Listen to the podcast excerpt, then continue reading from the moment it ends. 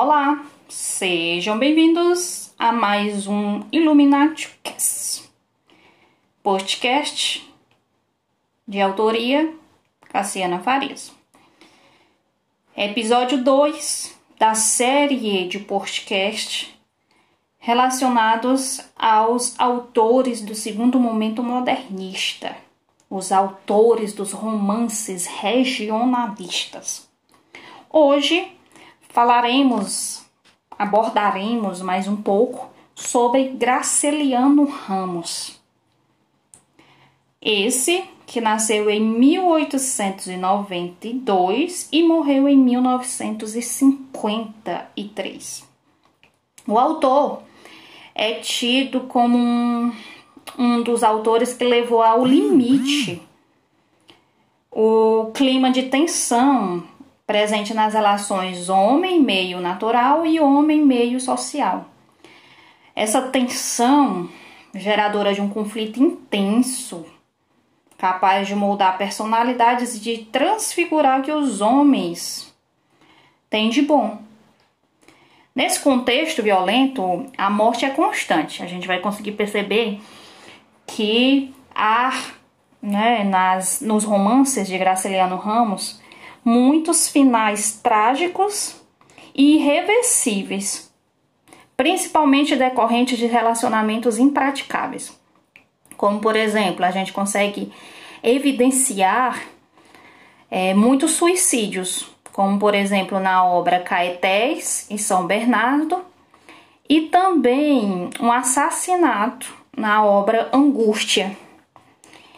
E bem como a gente ainda pode perceber o final trágico, ou vamos assim dizer, a presença da morte, na obra Vidas Secas, em que o papagaio né, é sacrificado e em determinado momento também do romance a cachorra, né, a cadela baleia também morre, né, de uma maneira bem trágica e sacrificada. Vamos assim dizer que uma das dos trechos mais fortes, mais importantes e talvez o mais chamativo da obra seja o momento aí do sacrificar da cachorra baleia. É, em seus romances, a lei maior é a da selva, então a gente vai conseguir perceber uma luta pela sobrevivência. É, principalmente, a gente consegue perceber essa luta pela sobrevivência como um ponto de contato entre os, todos os personagens. Então, a, é muito essa luta para conseguir sobreviver, principalmente aí dentro de um contexto de seca. Em consequência disso, boa parte da, da obra do escritor, a gente vai conseguir reconhecer a, a presença de palavras que vão chamar muita atenção, como por exemplo a palavra bicho, e a palavra viventes, justamente com essa relação aí que a lei maior é a da selva, né? A questão da sobrevivência. Nós é, conseguimos perceber na, ao analisar a obra Vidas Secas do autor que é, ele tentou e ele conseguiu evidenciar as condições subhumanas que acabam nivelando, colocando no mesmo nível animais e pessoas. Como a gente consegue perceber na curiosa né, família da presente na obra Vidas Secas, que eu acredito que falar de Graciliano Ramos é lembrar dessa obra-prima chamada Vidas Secas, em que a obra retrata uma família de retirantes indo em busca de melhores condições de vida e a família é composta por dois adultos, o pai e a mãe, o Fabiano e assim a Vitória. E na obra a gente não consegue perceber em nenhum momento o sobrenome deles. Eles são relatados na obra somente como nomeados, na verdade, como Fabiano e sim a Vitória. Dois filhos, esses sem nome, por incrível que pareça. O autor colocou o nome de o mais velho e o mais novo. E a presença dos dois bichos, né? Como eu relatei anteriormente, o papagaio e a cachorra-baleia. Um identificado pela espécie, no caso do papagaio, e o outro pelo o nome, né? A cachorra, a cadela, a baleia. Que, como eu também já falei anteriormente, em determinado momento da obra o papagaio é sacrificado e o detalhe, devorado canibalisticamente em nome da sobrevivência dos demais. Eles estavam passando muita fome, assolados né, pela seca, e eles acabam sacrificando o papagaio em nome de saciar a fome deles. E em outro momento, a cachorra baleia também é sacrificada. No entanto, a, o sacrifício se deve à situação de ela, dela estar doente e estar, de uma certa maneira, atrapalhando a caminhada da família. Então, devido a isso, em determinado momento, ela é sacrificada.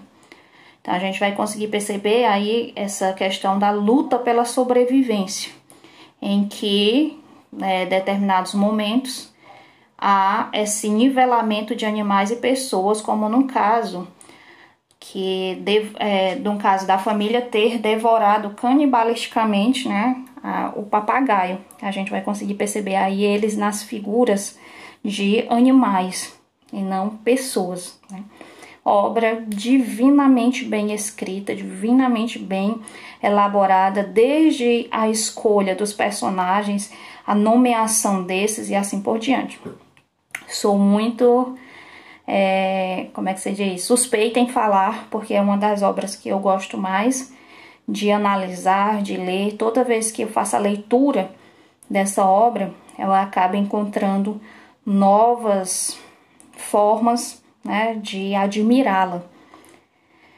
O crítico Antônio Cândido, né, um grande crítico de literatura, ele divide a obra de Graciliano Ramos em três categorias. Os romances narrados em primeira pessoa, em que ele divide, né, coloca aí em evidência a obra Caetés, São Bernardo e Angústia. Ele evidencia a pesquisa progressiva da alma ao lado do retrato e da análise social.